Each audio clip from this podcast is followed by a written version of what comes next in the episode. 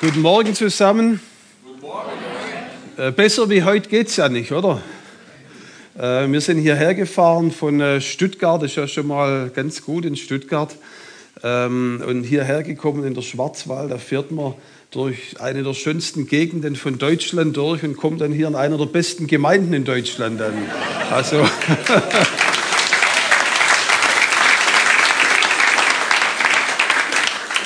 man sagt, manche haben eben immer Glück. Also ihr habt hier recht gut erwischt, muss ich sagen, im Schwarzwald in jeglicher Hinsicht.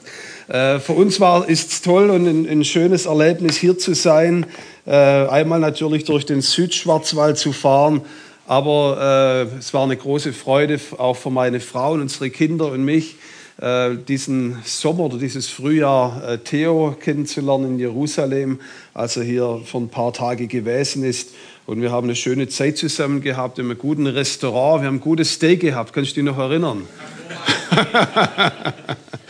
ähm, Jerusalem, Israel ist natürlich ein ganz spannendes Thema.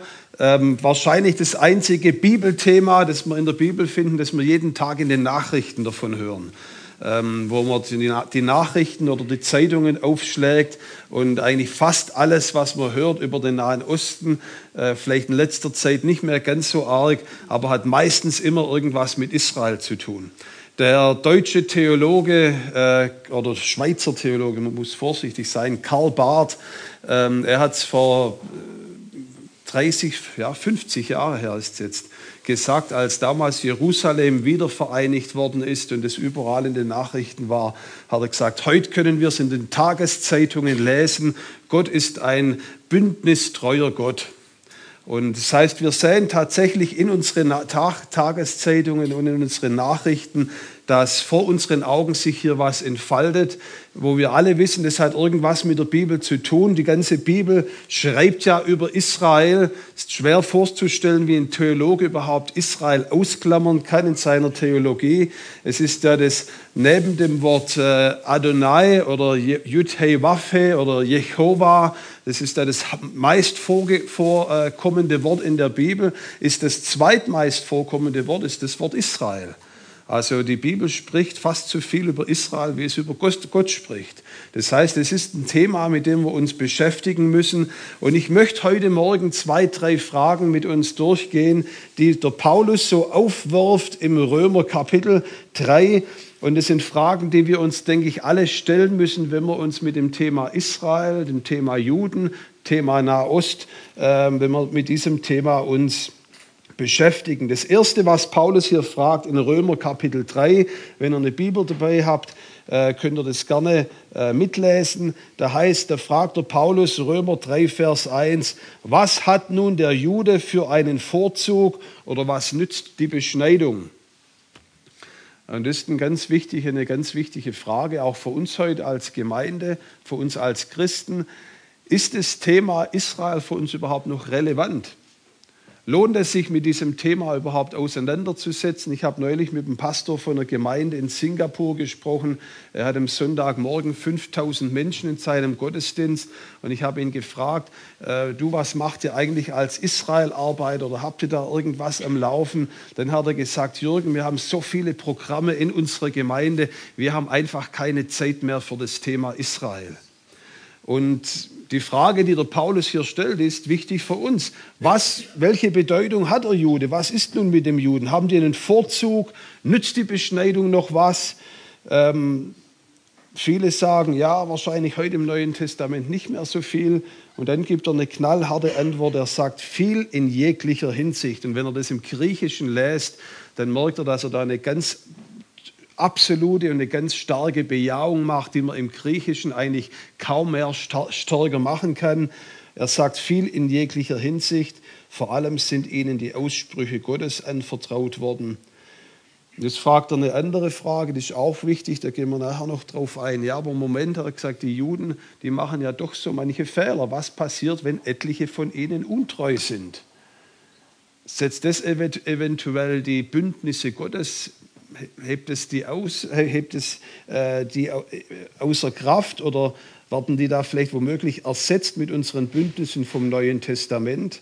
Und da gibt er eine Antwort. Und dann ganz interessant, im Vers 9 fragt er nochmal, nun, wir Juden, haben wir nun was im, äh, im, im, haben wir nun einen Vorzug oder sind wir nun besser dran als andere Völker?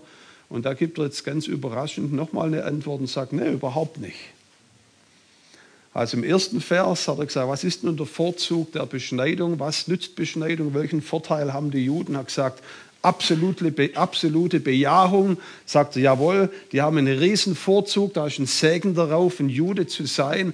Neun Verse weiter drunter, genau die gleiche Frage oder eine ähnliche Frage. Sagt er, ja, wir Juden eigentlich, wir haben überhaupt keinen Vorzug. Ich war vor einiger Zeit auf einer Konferenz und habe einen alten Freund wieder getroffen. Und ich habe ihn dann von der Bühne begrüßt, habe gesagt, hallo Dieter, schön, dass, dass, ich, dass ich dich sehe. Und hat er raufgerufen und gesagt, Jürgen, ich heiße nicht Dieter, ich bin der Wolfgang. Er hat gesagt, du leidest, leidest unter digitaler Demenz. Ähm, habt ihr ja sicher gehört, wenn man zu viel Facebook und was weiß ich macht, da vergisst man offensichtlich, das haben Wissenschaftler herausgefunden, vergisst man so manches mittlerweile. Ähm, die Frage ist, hat der Paulus hier unter digitaler Demenz gelitten, dass er sich nicht mehr erinnert, was er neun Verse vorher gesagt hat? Am Anfang sagt er, ja, was ist der Vorzug der Juden? Viel in jeglicher Hinsicht. Neun Verse drunter sagt er genau die, gibt er genau die gegenteilige Antwort gesagt, was ist der Vorteil über der Juden? Er hat gesagt, ja, überhaupt nichts. Man könnte es auch so sagen, dass ähm, der Martin Luther in einer gewissen Weise diese Beantwortungen im vollen Spektrum mit seinem eigenen Leben widerspiegelt. Der hat nämlich am Anfang von seinem Leben, wir waren jetzt erst, waren mit meinen Jungs auf der Wartburg und in, äh, in Wittenberg und haben viele von den äh, äh, reformatorischen Städten besucht. Und der junge Luther hat ja großartige Schriften gehabt über das jüdische Volk. Da hat er geschrieben ein Buch, das hieß, dass Jesus Jude war und hat in diesem Buch der katholischen Kirche es vor Augen geführt, gesagt, wir behandeln die Juden viel zu schlecht.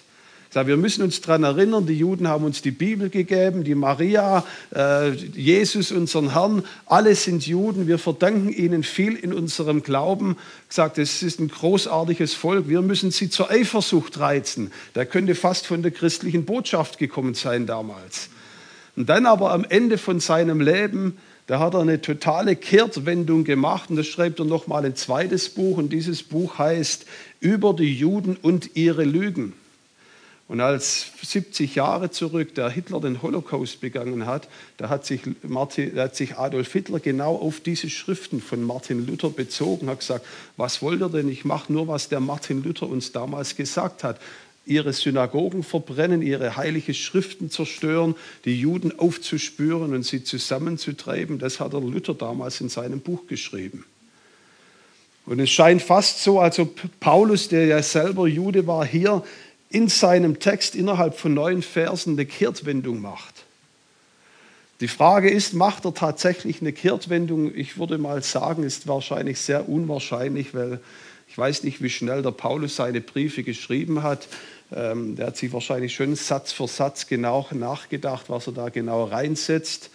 Ähm, wobei wir das nicht genau wissen. Beim Martin Luther habe ich die Tage gehört, er hat wohl einen Output gehabt in geschriebenem Material von sechs Seiten pro Tag. Also das, der hat auch nicht im Computer gehabt, hat das alles per Hand geschrieben. Also ein, ein Genie war das. Ich weiß nicht, ob Paulus ähnlich geschrieben hat, aber vielleicht lag da mal eine Mittagspause zwischen Vers 1 und Vers 9 drin. Ich glaube nicht, dass er seine Theologie, Theologie so dramatisch geändert hat übers Mittagessen. Selbst wenn das Mittagessen nichts war. Er war ja wahrscheinlich im Gefängnis, als er das geschrieben hat. Das heißt, die Frage ist, wie kommt er nun zu diesen widersprüchlichen Antworten?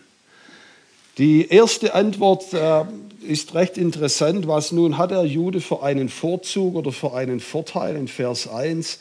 Was nützt die Beschneidung?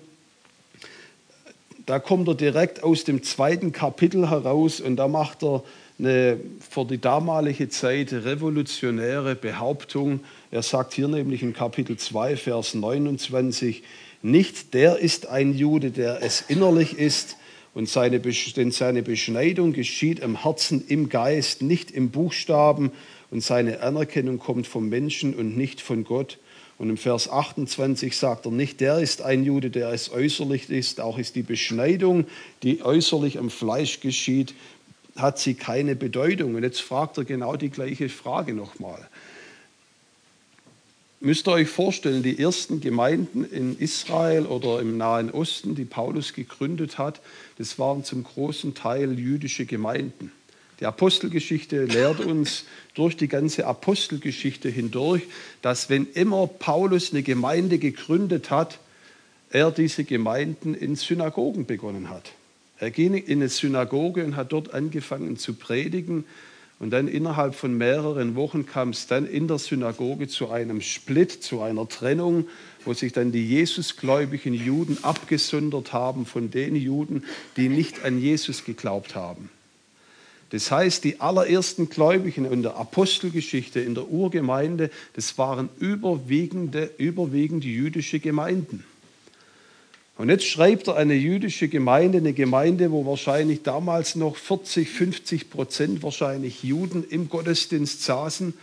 Und sagt er ihnen, und das war da so richtig ein Stoß, muss man sagen, in die Magengegend, sagt, Leute, bildet euch auf euer Judentum nichts ein, weil nicht der ist ein Jude, der es äußerlich ist, sondern der, der es innerlich ist. Und die Heiden, die Deutschen und die Barbaren und die äh, Germanen und Kelten, die womöglich damals als Sklaven in Rom waren und vielleicht auch ein paar Römer dabei, die saßen da drin und haben tüchtig genickt und gesagt, ja, jetzt hört es mal, ihr Juden. Da ist nämlich nichts Besonderes an euch. Wir sind genauso wichtig vor Gott wie ihr. Und er merkt, dass einige der Juden, die hier drinnen saßen, die haben sich jetzt eine Frage gestellt und gesagt, Paulus, was du hier sagst, das passt nicht so ganz mit dem, was wir im Alten Testament gelesen haben. Welche Bedeutung hat der Jude denn? Du gibst uns ja überhaupt keinen Wert mehr in dieser Welt. Und genau diese Frage stellt Paulus hier und er gibt jetzt hier eine Antwort, die, wie ich gesagt habe, in der Bejahung stärker nicht sein könnte. Sagt, was für einen Vorzug hat der Jude, was nützt die Beschneidung? Viel in jeglicher Hinsicht und er gibt uns jetzt auch einen Grund, denn er sagt, denn ihnen wurden die Aussprüche Gottes anvertraut. Was der Paulus hier macht, er bezieht sich auf die nationale Berufung des jüdischen Volkes. Und zwar hat er gemerkt, dass das jüdische Volk eben eine Berufung hat, die völlig anders ist wie von jeder anderen Nation. Sagt, das Erste, was die Juden auszeichnet und was wir sonst in keiner anderen Nation findet, ist, das, dass das Wort Gottes, die Bibel, die ich hier in meinem iPad habe oder die ihr hier in Buchform vor euch habt, dass diese Bibel durch und durch ein jüdisches Dokument ist. In, in einer gewissen Weise kann man sagen, das jüdische Volk war Gottes Privatsekretär. Das heißt, Gott wollte eine Botschaft kommunizieren mit nicht nur Israel, sondern der gesamten Menschheit. Und er hat dann Leute in sein Büro reingeholt und hat dann gesagt, Jeremia oder Jesaja, komm, setz dich mal hin und schreib mal auf, was ich dir hier sage. Die Leute damals haben natürlich nicht verstanden, was sie hier schreiben und welchen Stellenwert es hat, was sie schreiben. Der Jeremia zum Beispiel, da gibt es eine Stelle in Jeremia Kapitel 36, da sagt ihm Gott, sagt, sag hier gibt es ein prophetisches Wort an den König von Israel, schreib das mal auf. Und dann schreibt er das auf eine Pergamentrolle, beziehungsweise sein Sekretär, der Baruch. Und dann sagt er dem Baruch, hat gesagt, roll das mal schön zusammen, bring das dem König und sag ihm, das ist ein Wort für dich. Der König, der war natürlich, der hat gehofft, er bekommt hier ein Wort der Ermutigung, aber es war eine Gerichtsbotschaft gegen den König. Und dann hat der König diese Rolle, war zornig, hat sie in den Ofen geworfen. Die Rolle ist vor den Augen von Baruch verbrannt. Er kam zurück zum Jeremia, der hat gefragt, nun, was hat der König gesagt? Und hat er gesagt, ja, Jeremia, ich weiß nicht so recht, er hat es, glaube ich, nicht so gemocht. Ja, wo ist die Rolle? Die hat der König verbrannt. Und der Jeremia ging raus, hat gedacht, Mensch, schade, das war eine tolle Predigt. Und dann lesen wir in Jeremia 36, wie Gott ihm sagt, nee, komm doch mal zurück, Jeremia, setz dich noch mal hin. Schreib diesen Brief noch mal auf. Warum? Weil es eben nicht nur eine Botschaft für den König von Israel war, sondern auch für die Gemeinde in Segeten. oder für die Gemeinde in Jerusalem oder für die Gemeinde in New York oder Sao Paulo. Das heißt, das jüdische Volk hat ein Buch geschrieben, das letztendlich die ganze Welt radikal verändern würde. Keiner von ihnen hat geahnt, dass das, was sie schreiben, der Nummer eins Bestseller der Welt über viele Generationen hinweg werden würde.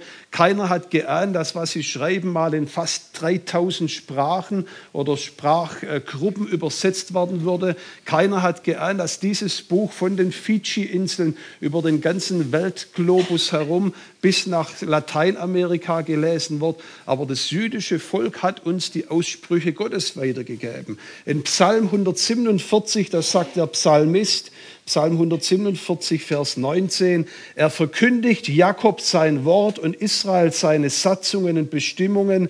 So hat er in keinem Heidenvolk gehandelt. Das heißt, das jüdische Volk hat eine Aufgabe von Gott bekommen, uns das Wort Gottes zu geben. Und schon da sagt der Paulus, hört her, das jüdische Volk ist ein enorm wichtiges Volk. Ohne die hätten wir die Bibel nicht. Selbst das Neue Testament, jeder Schreiber im Neuen Testament, er war ein Jude. Nun, wenn ihr Theologie studiert habt, dann lest ihr vielleicht, dass der Lukas eventuell ähm, ein Heide gewesen ist. Zumindest sagt uns das Eusebius, der Geschichtsschreiber.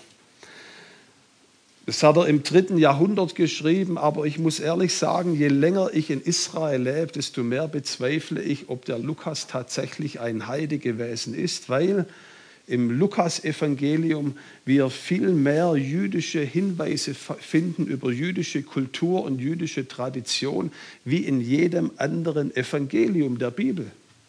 Zum Beispiel, er bringt da manchmal so kleine Informationsstückchen rein, die wahrscheinlich selbst die meisten Theologen heute nicht wüssten, als äh, Zacharias und Elisabeth am Anfang von dem Engel berufen worden sind und gesagt haben bekommen von Gott, dass ihr, ihnen ein Sohn geboren wird, der Johannes.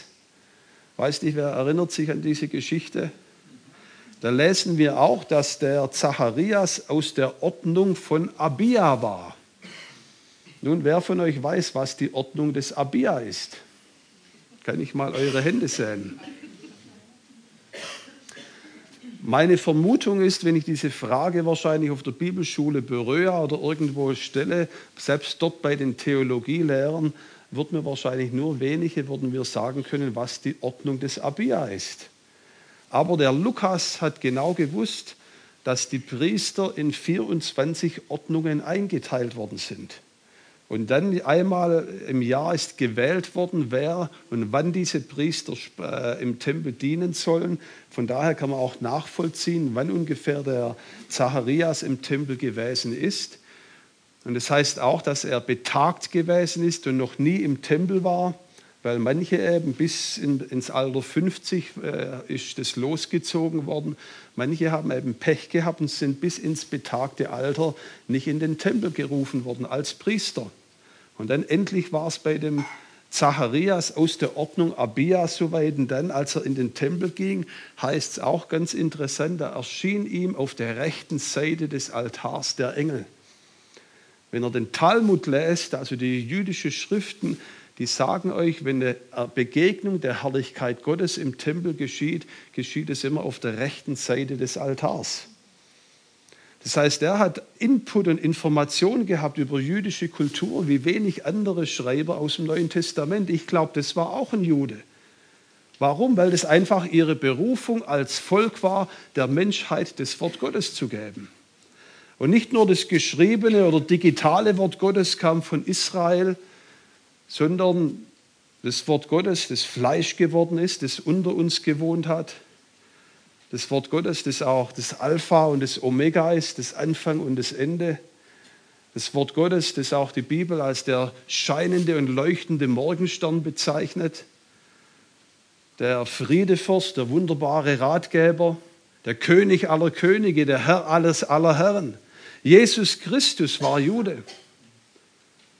Und es ist wichtig für uns, das zu verstehen, dass Jesus eben aus dem Stamme Davids kam. Ich habe darüber mal in einer Gemeinde in Bayern gepredigt und da kam nach dem Gottesdienst ein Bruder zu mir und hat gesagt, Jürgen, ich gebe dir ja schon recht, als Jesus hier auf der Erde war, war Jesus tatsächlich Jude. Er hat eine jüdische Mama gehabt.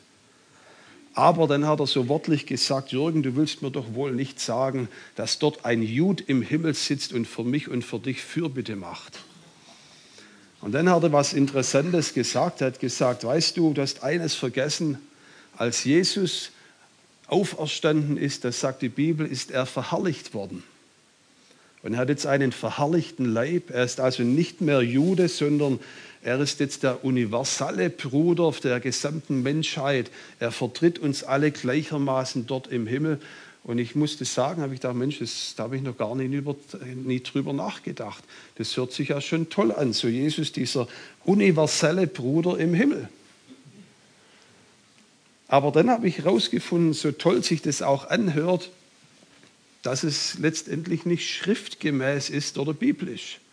Weil wenn er die Offenbarung aufschlagt, in der Offenbarung zum Beispiel Kapitel 5, da begegnet uns Jesus oben im Himmel, er öffnet eine der, der Rollen oder die, die Rollen mit den sieben Siegeln.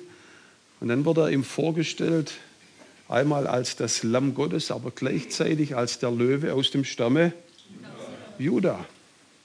Und dann im allerletzten Kapitel in eurer Bibel, in, im Englischen, ich glaube im Deutschen gibt es, gibt es das nicht so, da gibt es diese Red Letter Editions, also wo die Worte Jesu, die er persönlich spricht, in, in roten Buchstaben äh, abgedruckt werden.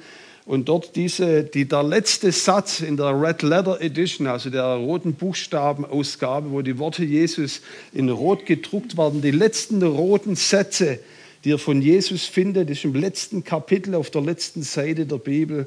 Da spricht Jesus in der Offenbarung Kapitel 22. Ich, Jesus, habe meinen Engel gesandt, um euch diese Dinge für die Gemeinden zu bezeugen. Ich bin die Wurzel und der Spross David, der leuchtende Morgenstern. Ist es nicht interessant, dass Jesus auf der allerletzten Seite der Bibel es nochmal klar macht und der Gemeinde sagt, Leute, ich möchte nicht, dass ihr vergesst, dass mein Ur, Ur, Ur, Ur, Ur, Ur, Ur, Ur, Ur, Ur, Ur, Ur, Opa ein jüdischer König aus der Stadt Jerusalem bist. Ich bin ein Jude. Selbst im Himmel noch. Und wenn ihr Kapitel 21 und 22 lest, da stellt ihr fest, dass selbst die zwölf Tore in dem himmlischen Jerusalem die Namen der zwölf jüdischen, ah, nicht Apostel, der jüdischen Patriarchen, der Stammväter haben. Und das Fundament sind zwölf jüdische Apostel. Das heißt, die Stadt im Himmel, wo wir unsere Ewigkeit verbringen, ist in jeglicher Hinsicht mit dem jüdischen Volk verbunden.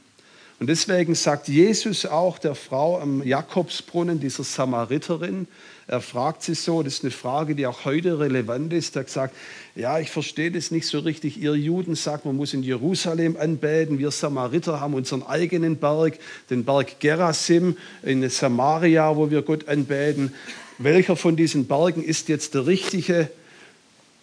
Und stellen ja viele Menschen auch heute die Frage, die, die, die gleiche Frage. Welcher Berg oder welcher Gott, welcher Glaube ist der richtige?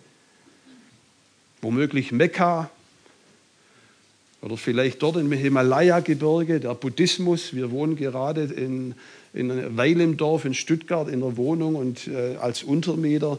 Und die Leute, wo wir wohnen, haben unten in ihrem Garten äh, Himalayisch, himalayanische Gebetstücher aufgehängt äh, über ihren Garten und die da im Winde wehen, vermutlich weil sie eben eine Beziehung zum Buddhismus haben. Glauben wir nicht alle irgendwo an den gleichen Gott? Und Jesus ist hier kristallklar mit dieser Frau. Er hat gesagt, Leute, du weißt nicht, was du anbetest. Das Heil, sagt er dann dieser Frau, kommt von den Juden. Das heißt, wenn du den Weg zu Gott suchst, wenn du den Weg zurück zum Vater im Himmel suchst, gibt es keinen anderen Weg als über diesen jüdischen Messias, als über dieses jüdische Buch, wo Gott sich der Menschheit geoffenbart hat. Das hat Jesus schon damals gesagt, ich bin der Weg, die Wahrheit und das Leben. Ob es uns passt oder nicht, der einzige Weg in den Himmel führt über den Juden Jesus. Und deswegen sagt Paulus hier, sagt, Jawohl, absolut, da gibt es eine wichtige Rolle und eine wichtige Funktion des jüdischen Volkes. Sie haben uns das Wort Gottes gegeben. Man kann sagen, zusammengefasst finden wir darin die Urberufung Abrahams als er damals in Ur in Chaldea berufen worden ist von Gott, wo Gott ihm gesagt hat, geh aus aus deinem Land und aus deiner Verwandtschaft, aus dem Haus deines Vaters, in das Land, das ich dir zeigen werde. Gott sagt, ich werde dich segnen, ich werde dich zu einem großen Volk machen, will meinen Namen groß machen, du sollst ein Segen sein. Und dann sagt er, ich will segnen, die dich segnen, fluchen, die dir, dich, dich verfluchen. Und dann ganz wichtig sagt er, in dir sollen gesegnet werden alle Geschlechter der Erde. Das heißt, die Hauptberufung Israel von Anfang an lag darin, dass dieses Volk berufen worden ist, nicht um ihrer eigenen Willen, um ihres eigenen, äh, ihrer eigenen Existenz willen, sondern die Juden sind damals berufen worden wegen dir und wegen mir. Gott hat sich damals überlegt, Mensch, wie können wir die Leute im südlichen Schwarzwald erreichen? Wie können wir ihnen eine frohe Botschaft bringen und ihnen Hoffnung machen, dass es einen Weg gibt in den Himmel? Und dann hat Gott gesagt, ich benutze den Abraham und seine Kinder. Und die werden ein Buch schreiben, die werden einen Messias vorbringen. Und in diesem Samen Abrahams wird sich jede Familie dieser Welt wird sich darin segnen. Und deswegen sagt Paulus, jawohl, es ist eine großartige Bedeutung, zum jüdischen Volk zu gehören, weil sie eine Berufung haben wie kein anderes. Und dann springen wir gleich zur Frage im neunten Kapitel. Und da fragt der Paulus jetzt gleich nochmal das Gleiche. Er sagt Paulus, das sagt Paulus jetzt nun, wie nun? Haben wir Juden nun etwas im Voraus oder nicht? Und müsst hier schon versucht zu sagen, Paulus, les mal Römer Kapitel 3, Vers 1, da hast du es nämlich gerade gesagt, der Vorteil der Juden ist großartig viel in jeglicher Hinsicht.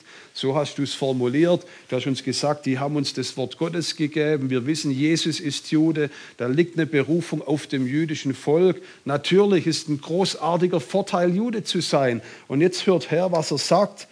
Haben wir als Juden etwas im Voraus? Ganz und gar nicht.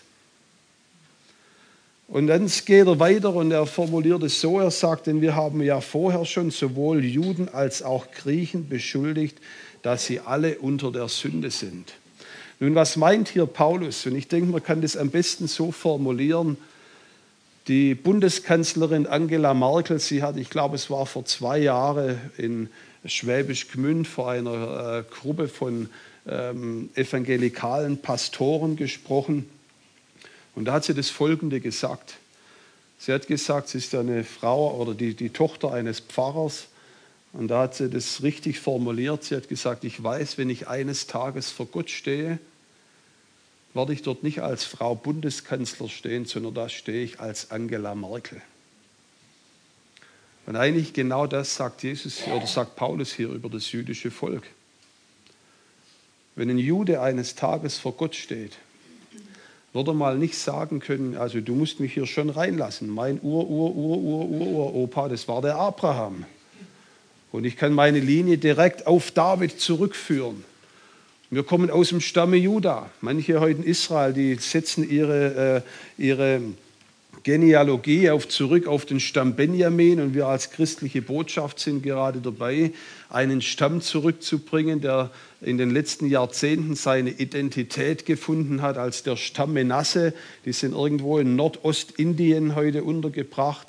Und da kommen gerade mehr als 7000 von diesen Pnei Menasche, Söhnen Menasches, zurück nach Israels.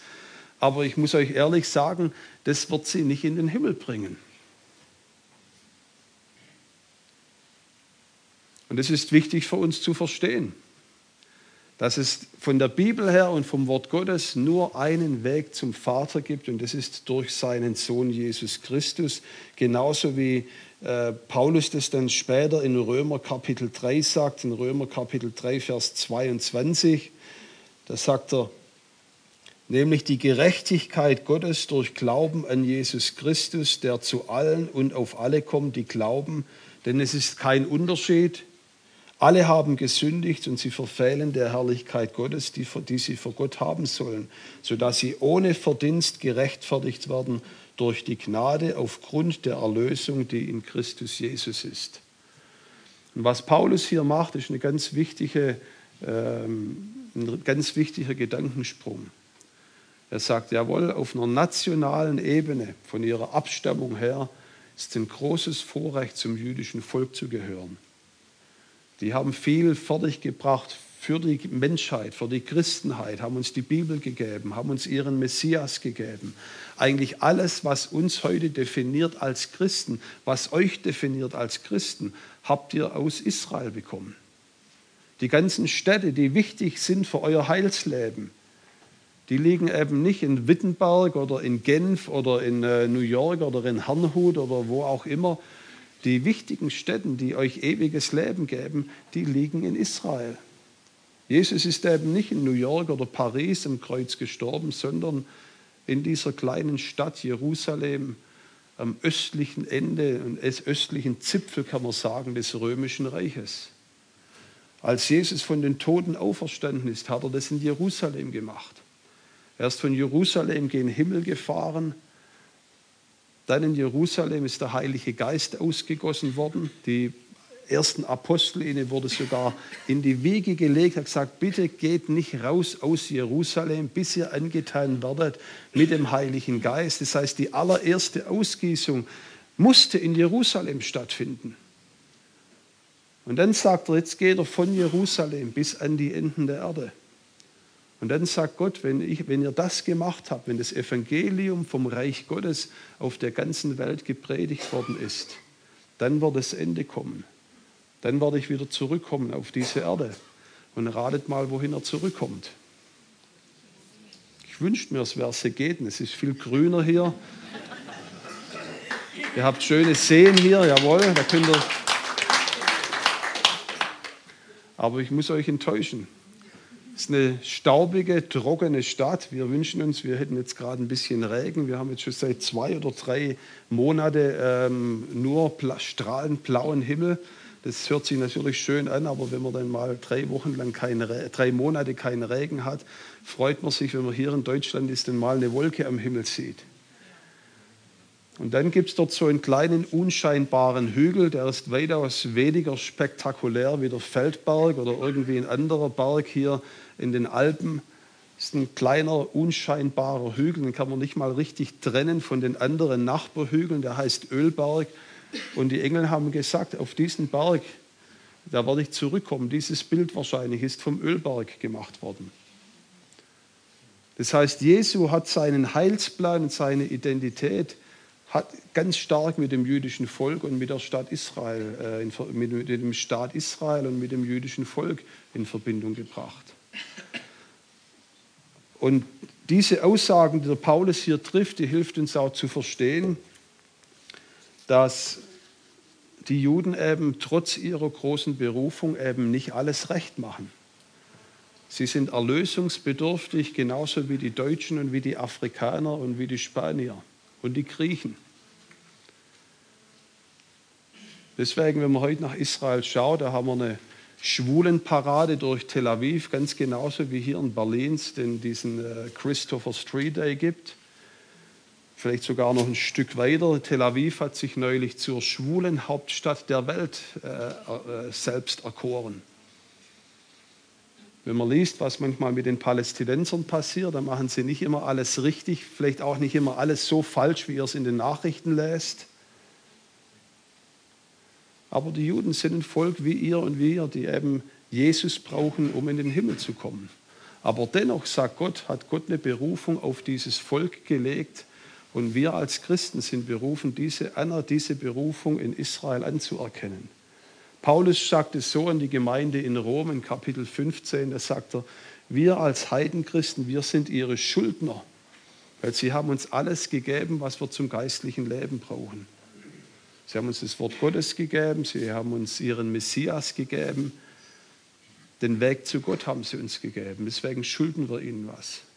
Das heißt, die Lektion von heute ist, dass wir unsere Position und unsere Stellung dem jüdischen Volk gegenüber überdenken sollen. Gleichzeitig auch, und mit dem möchte ich abschließen, heißt es für uns ganz praktisch, dass egal was unser Hintergrund ist, was unser Background ist, unsere Kultur, unsere Eltern, was immer es ist, die bringen uns nicht in den Himmel.